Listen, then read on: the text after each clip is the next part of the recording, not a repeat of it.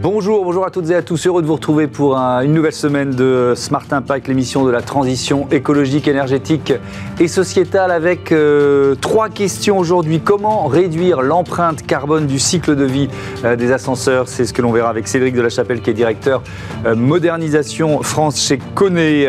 quelle place prend l'économie circulaire dans les programmes des candidates et des candidats à l'élection présidentielle?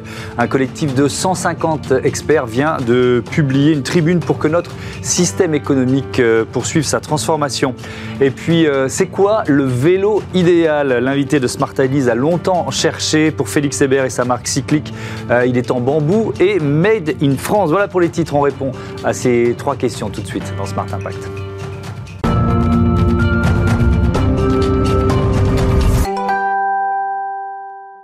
Bonjour Cédric de la Chapelle, bienvenue. Bonjour. Vous êtes donc le directeur modernisation euh, France chez Kone, Kone entreprise finlandaise, 10 milliards 500 euh, millions de chiffre d'affaires en 2021, 60 000 collaborateurs dans le monde, dont 3 euh, 000 en France. On va beaucoup parler ensemble de la RE 2020, la, mmh. la réglementation environnementale, ce que ça change pour le secteur du bâtiment et donc pour vos ascenseurs. Mais une petite question de curieux pour commencer.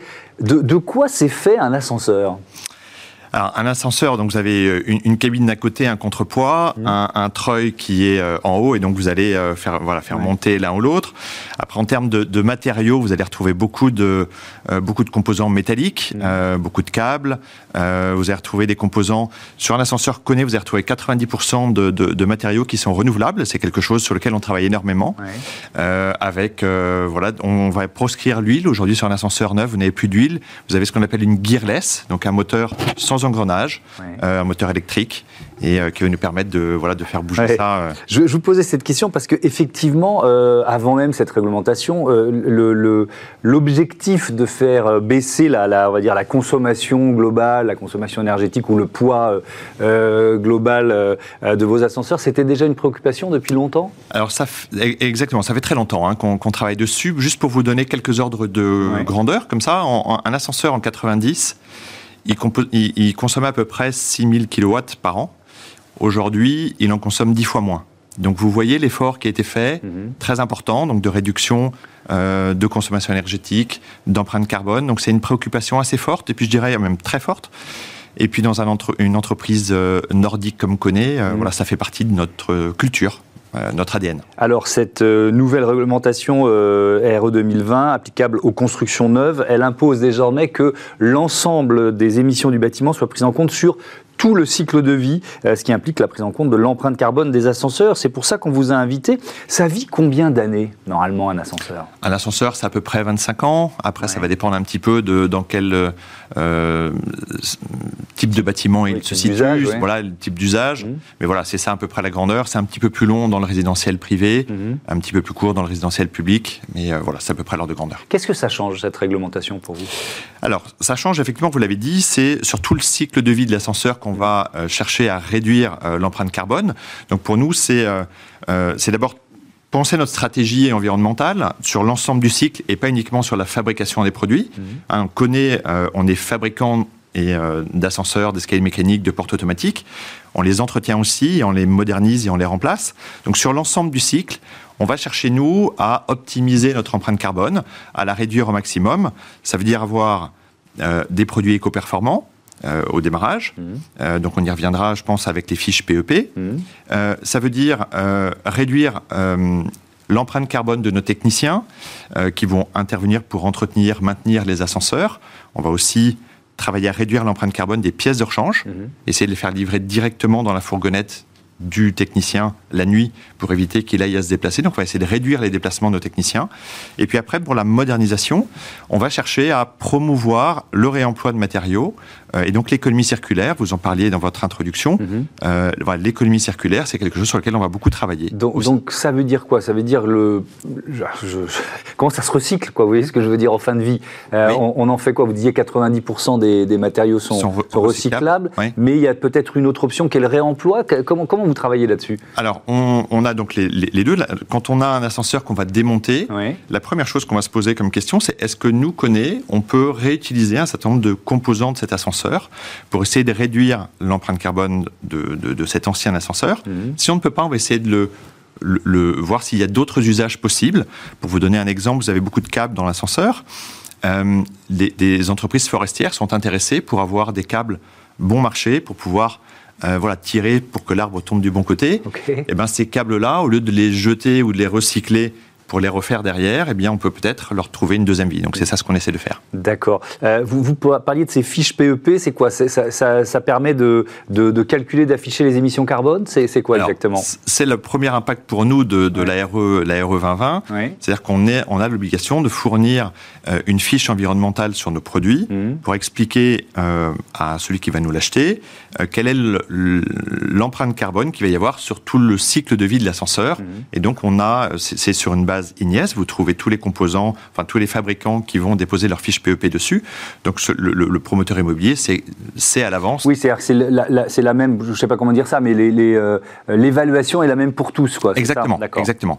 Et donc c'est là où vous allez retrouver euh, les fiches PEP euh, connais, où on a par exemple, sur la dernière qu'on a publiée, vous retrouvez une réduction d'à peu près plus de 40%, 43% exactement, par mm. rapport à la, la fiche PEP générique de l'ascenseur.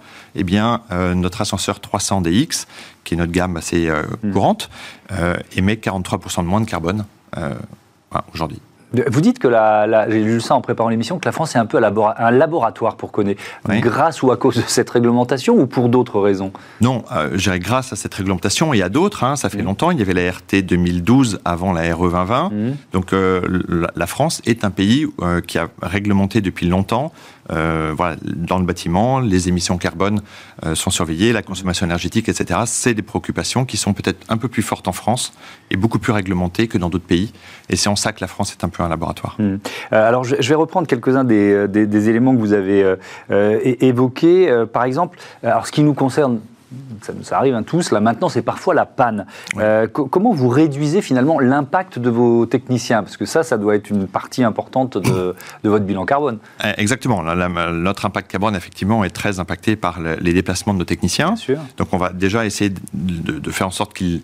la première chose, c'est qu'on va essayer d'éviter qu'ils se déplacent. Et donc, pour éviter qu'ils se déplacent, on va équiper un certain nombre de nos ascenseurs, aujourd'hui plus de 10%, mmh. euh, c'est même 20%, sont équipés aujourd'hui de maintenance prédictive. Ça veut dire qu'on va euh, être capable de détecter euh, sur l'ascenseur des signaux faibles avant-coureurs de panne pour pouvoir dire à nos techniciens, lors de ta prochaine visite de maintenance, si tu peux régler tel et tel composant en plus ou remplacer telle ou telle pièce en plus, mais pendant ta visite de maintenance, eh bien, ça éviterait un déplacement, une panne future euh, chez, nos, chez nos clients. Hmm. Et donc là, on arrive à réduire d'à peu près 50% le nombre de pannes que vous avez. Donc c'est cette innovation technologique hein, qui est basée sur l'intelligence artificielle, elle est très importante pour nous pour réduire notre empreinte carbone. Et puis après, vous avez évidemment, on va chercher à décarboner nos techniciens, euh, donc à leur fournir des véhicules électriques ou des véhicules euh, hybrides, voilà, notamment tous les véhicules légers aujourd'hui dans le remplacement euh, de la flotte euh, que l'on a, on mhm. va 100%, euh, vont être remplacés par des véhicules comme ça. vos ascenseurs, ils sont de plus en plus connectés. Alors c'est mhm. quoi? C'est une demande, j'imagine, de, voilà de, de, ceux qui, qui construisent des bâtiments neufs. Mais qu'est-ce que ça apporte en termes d'économie et, et d'impact carbone? Alors, un des changements qu'on observe nous, mhm. c'est que une des raisons d'avoir des ascenseurs connectés ou même des bâtiments connectés, c'est justement de réduire l'empreinte carbone des bâtiments. Donc vous avez vu, on travaille beaucoup sur nos propres produits pour réduire l'empreinte carbone de l'ascenseur, mais on est aussi un peu, je vais prendre l'image, on est un peu une artère, l'artère du bâtiment, où nous on contrôle, enfin on contrôle, on, observe le flux des, des personnes dans le bâtiment, et donc on est capable de dire à un chauffagiste, à un climaticien, bah, qu'au troisième étage, il y a beaucoup de monde qui est arrivé, donc ce serait bien de le chauffer ou de le climatiser. En revanche, tout le reste du bâtiment, c'est peut-être pas la peine de le chauffer ou de le, euh, ou de le climatiser, donc de réduire la consommation du bâtiment. Hmm. Et donc on a aujourd'hui, euh, très prochainement, on va signer notre premier contrat euh, de performance énergétique avec un de nos clients pour garantir une réduction enfin de, carbone. Je, reviens sur la, maintenance prédictive, parce qu'on est aussi dans, le, dans cet aspect d'ascenseur connecté. Euh, vous dites 10%, c'est ça de, 20%. 20% pardon, de vos ascenseurs sont, euh, le, permettent, mais sur un vieil ascenseur, euh, dans un immeuble des années 50. Est-ce qu'on peut le rendre prédictif quoi, Vous voyez ce que je veux dire? Tout à fait, tout à fait. En fait, la particularité de notre service, vous faites bien de le mentionner, c'est que la maintenance prédictive, elle n'est pas faite que pour les ascenseurs de marque connue. Hmm. Nous, ce qui nous intéresse, c'est de travailler avec nos clients qui n'ont pas toujours acheté que de l'ascenseur connu, parfois ils ont acheté d'autres ascenseurs, eh bien on est capable de leur fournir le service peu importe la marque et peu importe l'âge de l'ascenseur. Hmm. Donc voilà, vous avez un, ascenseur euh, un, petit peu, un petit peu vétuste, on est tout à fait capable de l'équiper de, de maintenance prédictive et d'anticiper les pannes. Hmm. Euh, dernière question sur la, on, a démarré par ça, on va finir par ça, sur la, construction d'un ascenseur. Euh, là aussi, est-ce qu'il y a des économies à faire sur les matériaux choisis? Est-ce que est-ce que c'est une source de, de, réduction d'impact? Bien sûr, on a 1500 techniciens, ingénieurs en, R&D qui travaille dessus tous les jours pour effectivement avoir des, des, composants les plus éco-performants. Et ça fait évidemment partie de, voilà, de, notre stratégie pour réduire notre empreinte carbone sur tout le cycle de vie de l'ascenseur. Merci beaucoup. Merci euh, Cédric de la Chapelle. À bientôt sur, euh, sur Bismart. On passe à notre débat, l'économie circulaire au cœur de la campagne présidentielle.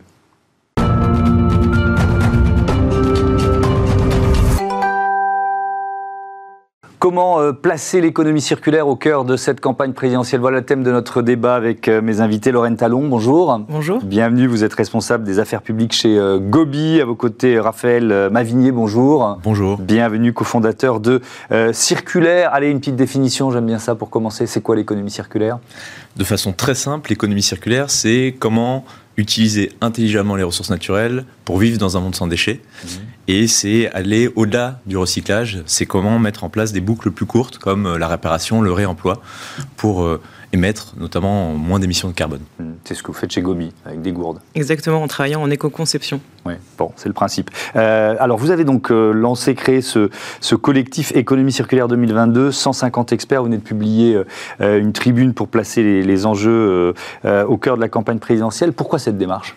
On s'est créé en mars 2021 mhm. avec cette volonté de mettre au cœur de la campagne présidentielle le sujet de l'économie circulaire.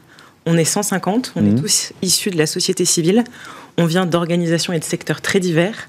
Vous allez avoir des startups euh, comme Circulaire, comme ZAC, des licornes comme Back Market, des mhm. PME comme Gobi, mais également des associations comme le groupe ARES ou euh, des institutions plus publiques comme euh, l'Institut national de l'économie circulaire, l'INEC. Mmh. Et on était voilà, tous des individus qui avaient cette volonté de, euh, de faire parler et de mettre des mesures d'économie circulaire au cœur des programmes des candidats. On est donc très engagés, politique au sens où on s'intéresse à la vie de la cité, mais absolument à partisans. Et depuis un an, on réfléchit à des mesures qu'on est allé ensuite présenter à, à, tous les, à tous les partis, à tous les... Oui, à toutes les, candidates et candidats. ça veut dire quoi? Ça veut dire qu'il faut pour vous, euh, on est en, train de vivre, nous, dans cette émission, voilà, une sorte de, de, vigie de ce qui se passe, mais euh, en train de vivre une transformation de notre économie. Il faut l'accélérer. C'est un peu ça le message que vous voulez faire passer, le message général? En février 2020, la loi AGEC a été adoptée. C'est déjà une première étape. Nous, on pense qu'on peut aller encore plus loin, que l'économie circulaire est un vrai projet de société. Et c'est pour ça qu'on a réfléchi à des mesures qui sont le plus activables possible mhm. pour aller plus loin dans l'économie circulaire. Avec euh, ce 16 mars, un, un, grand oral des candidates et des candidats qui se passera à l'ESCP Business School. Ça veut dire qu'il y aura des milliers d'étudiants qui vont, qui vont euh, suivre ça. Je ne sais pas lequel de, vous deux veut répondre à cette question. Peut-être Raphaël bah, on a euh, plus de 30 campus qui sont engagés euh, dans la démarche. Potentiellement, cette diffusion peut atteindre jusqu'à 10 000 étudiants, voire plus. Mmh. Et quand on sait qu'on a moins de la moitié euh, des 18-25 ans qui sont prêts à aller voter aujourd'hui. C'est une démarche euh, extrêmement importante qui peut leur permettre de prendre euh, la bonne décision. Alors on va regarder ce qu'il y a dans votre programme La France a du bon sens. Vous faites des propositions. Je commence par le, plastique. Il y a ce, chiffre qu'on peut rappeler 1 million de tonnes d'emballage plastique qui sont mises sur le marché chaque année en France et la moitié ne dispose d'aucune possibilité de recyclage. Qu'est-ce que vous proposez pour inverser la tendance?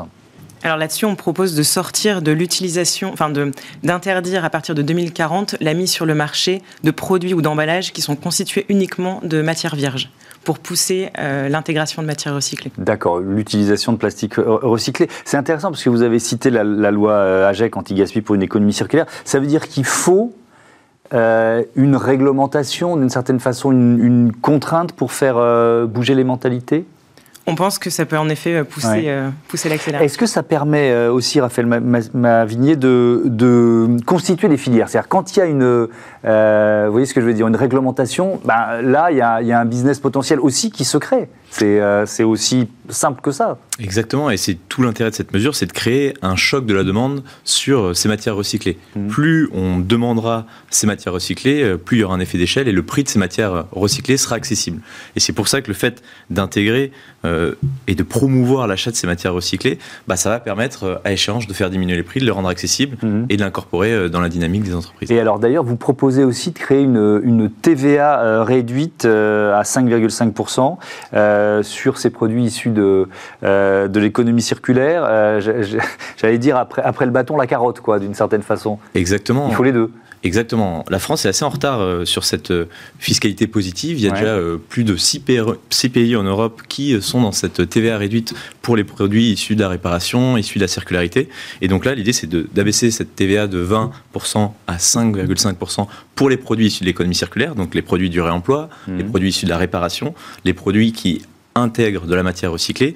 Et en fait, là, c'est aussi bah, promouvoir d'une partie ces produits qui sont dans cette logique de circularité et les rendre accessibles à tous. Parce qu'il n'y aura pas de transition énergétique, de transition environnementale sans justice sociale. Donc on a besoin de rendre aussi ces produits issus de la circularité accessibles. Pour l'instant, ils sont un peu plus chers que les autres ou pas forcément?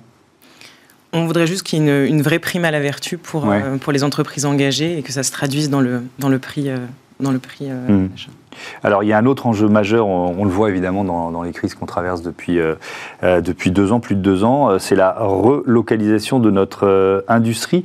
Alors vous, vous proposez d'activer le levier de la commande publique. Avec quels principes et, quelles, actions? Aujourd'hui, la commande publique, c'est à peu près 8% du PIB, donc je pense que c'est un levier majeur. Mmh. Et on aimerait qu'il y ait vraiment une préférence pour les produits circulaires et locaux dans la commande publique.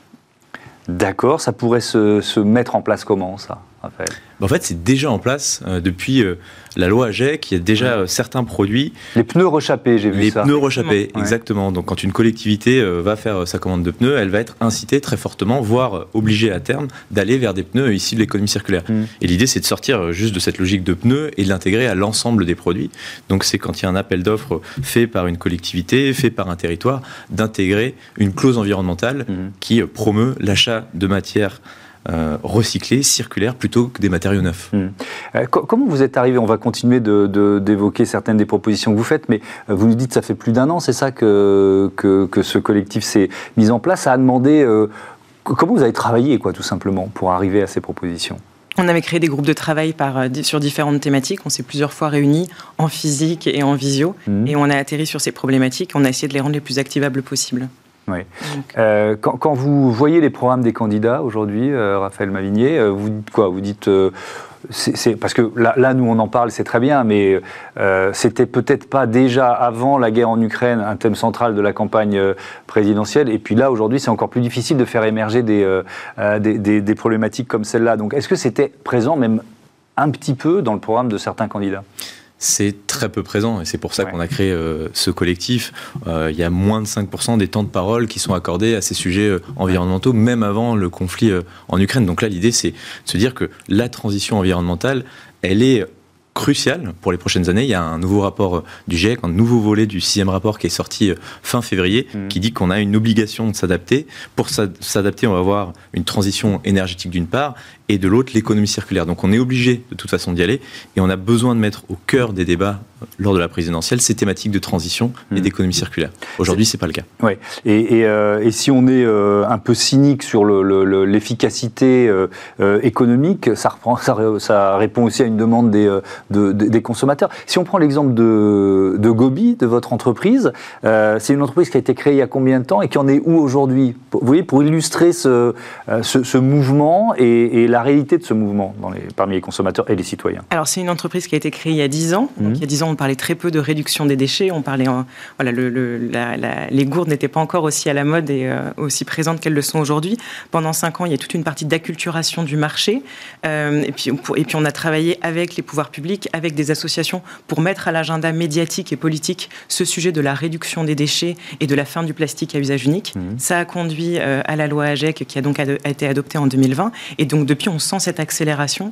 Et, aujourd'hui, nous, on a plus de, 12 000 clients entreprises et on a équipé plus d'un million, cinq de, de, clients. Donc, c'est une, vraie, une vraie réalité aujourd'hui. Oui, sur cette question du plastique qu'on a abordé tout à l'heure, j'y reviens, Raphaël Mavigné, sur, sur, la filière, là aussi, parce que c'est vraiment ça le, le, cœur du débat. La, la, filière, elle, elle s'est structurée, elle, elle en est où aujourd'hui, la filière de recyclage du plastique? Parce qu'on disait tout à l'heure, la moitié de, du million de tonnes d'emballages qui sont mis sur le marché euh, ne dispose aujourd'hui d'aucune possibilité de recyclage. Donc on en est où?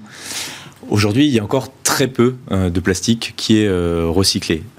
Aujourd'hui, plus de 60% est soit incinéré, soit fini en décharge. Donc pour répondre à votre question, clairement, il y a un manquement sur la filière. Donc on a besoin de mettre en place cette infrastructure. On a besoin aussi de créer une souveraineté en termes de matériaux. Donc si on arrive à mettre cette infrastructure en France, on peut potentiellement réutiliser la matière et ne pas l'importer. Donc il y a un vrai sujet stratégique.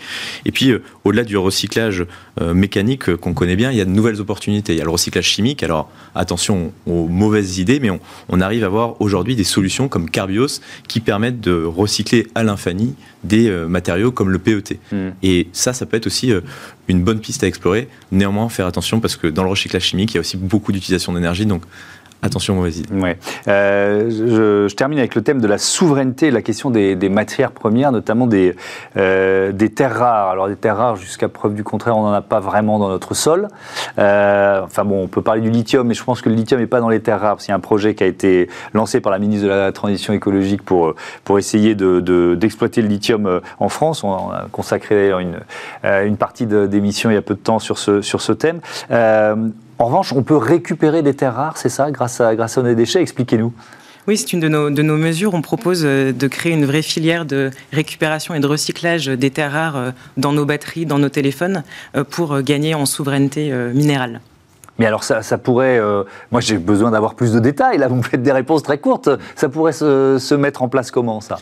Bah, Peut-être déjà pour partager quelques chiffres avec les personnes qui nous écoutent. Aujourd'hui, on a, euh, en termes de terres rares, 0,1% de terres rares présentes en France, et 99,9% on les importe. Euh, on les importe d'où? Principalement de Chine, qui les produit euh, à 80%. Et comme le disait très bien Lorraine, on va les retrouver dans tous nos matériaux numériques, que ce soit téléphone portable, PC, c'est ces matières rares. Donc on a besoin de créer cette souveraineté, de ne plus dépendre de l'extérieur. Donc là, aujourd'hui, il n'y a pas de filière de revalorisation. Il n'y en a pas du tout. Il y en a Pratiquement pas. Des, des, des... Parce que par exemple, je sais que l'or, parce qu'il y a aussi un, tout petit peu d'or dans, nos smartphones. Il y a une filière qui s'est créée euh, euh, pour la joaillerie. Donc, euh, donc, ça, ça, donc ça, ça existe. Mais pour le, les, terres rares en général, il n'y a pas cette filière Non, pas encore. Elle est, on est vraiment aux prémices de cette, de cette réflexion. Même au mm. niveau européen, il y a un comité des matériaux stratégiques qui s'est mis en place, qui réfléchit, mais on est encore au tout début de la réflexion. Il y a des REP qui sont mis en place sur ce qu'on appelle les D3E, donc il y a écologique, mm. écosystème, qui réfléchissent à ces thématiques-là, mais c'est encore une thématique très nouvelle. Et, ça, et vous ouvrez donc la, euh, cette perspective dans... Euh, mines urbaines, absolument. De mines urbaines. Merci beaucoup d'être venu nous, nous, présenter effectivement euh, ces enjeux de l'économie circulaire dans le cadre de la présidentielle. On passe à Smart Ideas, à la recherche du vélo idéal.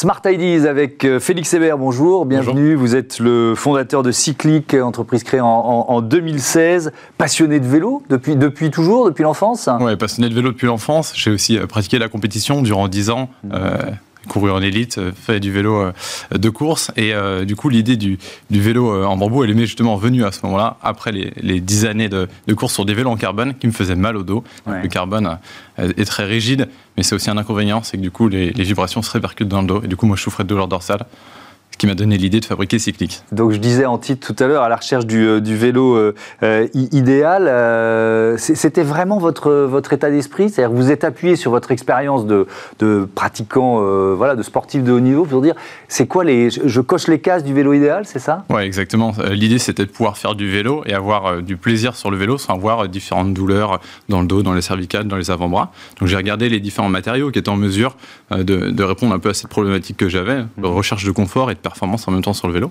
Donc il y, a du bambou et du lin. Oui, exactement. Donc les tubes sont en bambou, les jonctions sont faites en lin. Donc on utilise des euh, matières uniquement végétales pour la fabrication du card, et ces matériaux-là ont comme avantage l'absorption des vibrations, c'est-à-dire que le bambou va filtrer 5 fois plus les vibrations que le carbone, et le lin également a de très bonnes propriétés mécaniques d'absorption de vibrations, ce qui permet de faire un vélo à la fois rigide, parce que le bambou est extrêmement rigide, très dynamique, et en même temps très confortable. Vous êtes euh, en pleine levée de fonds, euh, objectif 1 million 500 000 euros pour lancer cette marque qui s'appelle Relief. ce seront quoi? Des vélos sur mesure, fabriqués en France? C'est quoi la caractéristique en fait. Alors, nous, chez Cyclic, on fabrique depuis 4 ans des vélos euh, en matière végétale, sur mesure, équipés à la demande. Mmh. Et là, on a comme objectif de démocratiser le végétal dans les modes de transport doux, arriver à faire connaître la matière végétale, arriver à montrer que le végétal ne remplacera pas ni le carbone, ni l'acier, ni le titane, ni l'aluminium, mais un matériau qui a d'autres propriétés mécaniques très intéressantes à mettre en avant, mmh. également des propriétés de, environnementales, de réduction d'impact environnemental très intéressantes. Et l'objectif de cette levée de fonds, c'est arriver à faire connaître la matière végétale plus massivement en proposant un vélo électrique et connecté en matière végétale distribué dans des magasins de vélos à plus grande échelle. Mais je, reviens sur le côté fabriqué en France parce qu'aujourd'hui on sait que bah, avec le, boom de, euh, la demande, de la consommation évidemment, mais la filière elle n'existe plus. Euh, fabriquer un vélo 100% français, c'est possible ou pas Il y a quand même des pièces qui viennent d'un peu partout, vous voyez ce bien que je sûr, dire ouais, tout à fait. Nous, on est fabricant de cadres. Notre cœur de métier, c'est la fabrication des cadres. Donc ça, aujourd'hui, on le fabrique à Lyon et c'est intégralement fabriqué dans notre atelier. Aujourd'hui, nous, on fait tout un travail de sourcing des équipements, justement pour arriver à équiper notre vélo avec un maximum de périphériques français. Après ça, nous, la logique qu'on a, c'est de se dire, on va faire un, rayon autour de notre atelier, se dire à 105 km autour de notre atelier, qu'est-ce qu'on a euh, comme équipement, euh, comme périphérique. Et là, on va tomber sur des équipements anglais, des équipements euh, allemands, des équipements italiens qui vont justement équiper notre vélo. Évidemment, on est aussi très dépendant de l'Asie hein, sur certains équipements comme mmh. Shimano. Et là, on fait tout un travail de recherche pour arriver à substituer ces équipements-là et travailler au maximum avec des périphériques français et locaux. Alors, c'est quoi pour l'instant les équipements qu'on trouve pas en Europe, par exemple sur Majoritairement, c'est les freins, le dérailleur, tous ces choses-là qui sont, euh, qui sont majoritairement fabriquées euh, en Asie. Ouais, c'est vraiment intéressant parce que ça veut dire qu'il y, y, a des filières qui se recréent. On parle beaucoup de relocalisation. Est-ce que c'est le cas aujourd'hui en France ou en Europe? Oui, c'est complètement le cas. Nous, on fait partie d'un cluster, le cluster CARA, Mobilité Active et Durable en Rhône-Alpes. Et aujourd'hui, dans ce cluster, il y a vraiment une belle émulsion pour arriver à fabriquer ces pièces-là. On sait qu'en France, on est capable de les faire. C'est même super étonnant qu'aujourd'hui, on n'ait pas de, de, de, concurrents Shimano en France ou en Europe. Et euh, on sait que de, gros industriels commencent à réfléchir euh, pour fabriquer ces pièces-là et on les trouvera certainement dans les cinq prochaines années autour de chez nous. Oui, alors ce qui, ce qui a amené à la délocalisation, évidemment, c'est le prix. Hein. C'est nous, consommateurs, qui étions pas seulement sur les vélos, mais sur euh, tous les produits en demande de prix les, les, plus bas. Euh, ça, on est dans un vélo haut de gamme alors, euh, on est sur quelle gamme de prix? On se situe effectivement sur. Alors, le vélo euh, relief est vendu 3500 euros. C'est un vélo qui est électrique connecté, mmh. avec une batterie de 250 Wh à l'intérieur du cadre et un moteur situé dans la roue arrière. C'est un vélo qui fait 16 kg et demi, donc aujourd'hui qui fait partie des vélos les plus légers du marché, en tout cas pour les vélos électriques. On se situe sur un prix de marché, un prix pour marché fourchette haute. Et l'objectif d'industrialiser le vélo en matière végétale, évidemment, c'est de toujours faire baisser les prix. Pour vous donner une idée, les vélos euh, sur mesure sont vendus à peu près 5000 euros. Les vélos électriques sont vendus 3500 euros. Et là, aujourd'hui, on fait un gros travail pour arriver dès l'année prochaine à fournir des vélos qui sont vendus encore moins cher. Donc ce vélo, il est sur mesure. Alors ce vélo-là, c'est en fonction de la taille, en fonction de, qu'est-ce que vous calculez en fait? Alors les vélos sur mesure sont les vélos cycliques euh, qui sont musculaires, non électriques, et le vélo relief est un vélo standardisé ah, avec deux tailles, euh, taille SL, euh, SM et taille ML. Ok, très bien. Et ben voilà, ça donne envie de passer au vélo électrique. Merci beaucoup, Félix Hébert. Bon vent à Cyclique et donc à la marque Relief également. voilà, c'est la fin de cette émission. Je voudrais remercier toutes les équipes de Bismart qui sont euh, à mes côtés. Vous donnez rendez-vous euh, dès demain. C'est une bonne semaine de Smart Impact qui vient de démarrer. Merci de votre fidélité à la chaîne des audacieuses et les audacieux. Salut.